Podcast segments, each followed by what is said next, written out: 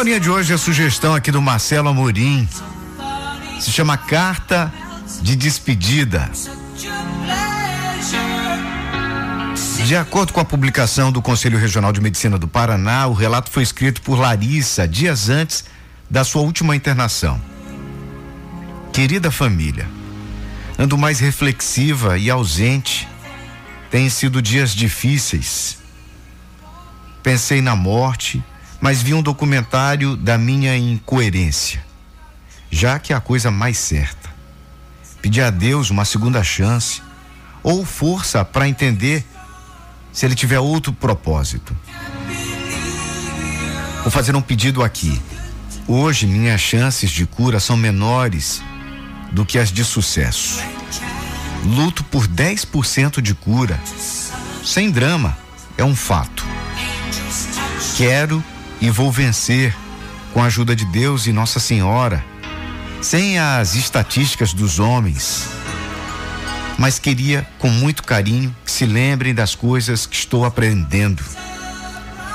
Hoje, ter um, dois, cinco ou vinte milhões num banco, ter um bilhete de viagem maravilhosa, um vestido lindo, ou poder ir em restaurantes incríveis, um bom vinho, um doce delicioso. Nada disso eu poderia usufruir agora.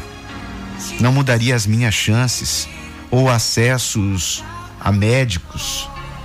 Não teria pique e disposição para viajar. Não posso me ausentar por mais de 15 dias pela químio,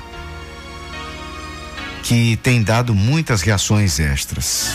Não posso beber comer muitos doces e não tenho ânimo físico para usar um lindo vestido com alegria. A vaidade de crescer cientificamente, ganhar algo na profissão, prestígio, nada fica.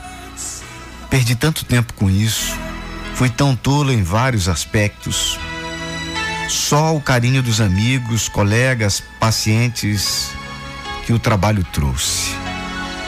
Mas claro que não serei hipócrita. Trabalhar, responsabilidades, ter economias são coisas importantes. Mas não são mais do que viver o hoje, ter conforto, usufruir das coisas boas da vida, valem a pena. Já viver sempre esperando um futuro que pode não chegar, isso é ir morrendo aos poucos. Então, o que ficou é o que mais me alegra? As boas lembranças dos momentos e experiências que vivi, as risadas, os carinhos, a alegria das viagens que eu tanto gostava, da comida gostosa, gostosa, fosse caseira ou de um bom restaurante os sentimentos verdadeiros e o amor puro da família e tantos amigos queridos que redescobri. Sei que nada será tão palpável como é para mim que precisei passar por isso para ter tanta clareza de pensamentos. Ouvi isso dos pacientes, mas não coloquei em prática. Gostaria que experimentassem sem ter que passar por algo ruim para mudar brigas, reclamações, vaidades, conflitos acontecem, mas deixam um ar muito pesado, sugam as nossas energias e não levam a nada. Transformam a reunião alegre em algo desagradável. Amor, perdão, paz, alegria renovam tudo. Nós, sendo filhos noras e genros, pais, irmãos, casais, todos iremos errar. Escolher o caminho tem esse desfecho de acertar ou errar. E errar tem o aprendizado. Só o erro traz essa graça de aprender e mudar. Não aprendemos com os erros alheios, infelizmente. Os acertos, infelizmente, também não trazem esse conhecimento todo, por ironia. Ninguém sabe o que é certo. O certo para mim não é para os demais.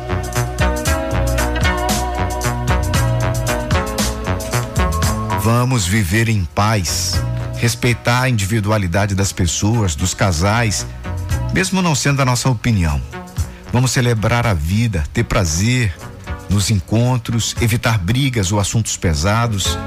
Queria que todos que puderem começassem a passear, viajar, praticar a leveza do dia a dia. Quem quiser ir, voltar, sair, ficar, silenciar, siga seu coração, decida por si. Não esperem permissão para serem felizes. Só quem pode nos autorizar somos nós mesmos. Américo, meu amor, que tem me ensinado muito também, foi um ano terrível para nós. Muitas concessões, ajustes, mas nosso amor tem aprendido a ser laço de fita, não e nunca nó. Nos respeitamos, apoiamos, nos incentivamos mutuamente. Se você está estressado, volta da corrida leve, com um sorriso mais lindo no rosto e só traz energias boas para mim. Não fala nada pesado, não fala de ninguém, sempre positivo, o melhor companheiro que eu poderia ter. Muitas vezes discordamos, queremos coisas diferentes, mas aprendemos a respeitar a decisão do outro sem perder tempo tentando convencer a nossa maneira. Acho que ganhamos mais respeito e amor. Amor não é posse ou prisão, é liberdade e respeito. Sei que ainda temos muito a aprender, mas acho que estamos no caminho entre acertos e erros. Tenho vontade de gritar para todos que quero bem. Tomem as rédeas de suas vidas, viajem, namore, comprem com responsabilidade o que lhe dá prazer. A vida é hoje, só hoje. Viagens, comer em um bom lugar, um lugar gostoso, comprem roupas bonitas que querem. Não sabemos se viveremos até o futuro, se gozaremos da aposentadoria, se teremos saúde e ânimo para aproveitar lá. Vivam, vivam. Cada um é dono da sua trajetória. E a vida dá em, dará em troca amor verdadeiro, grandes amigos que farão parte da família e muito boas memórias. Carta da Larissa na sua última internação no Paraná, depois de enfrentar a batalha contra o câncer.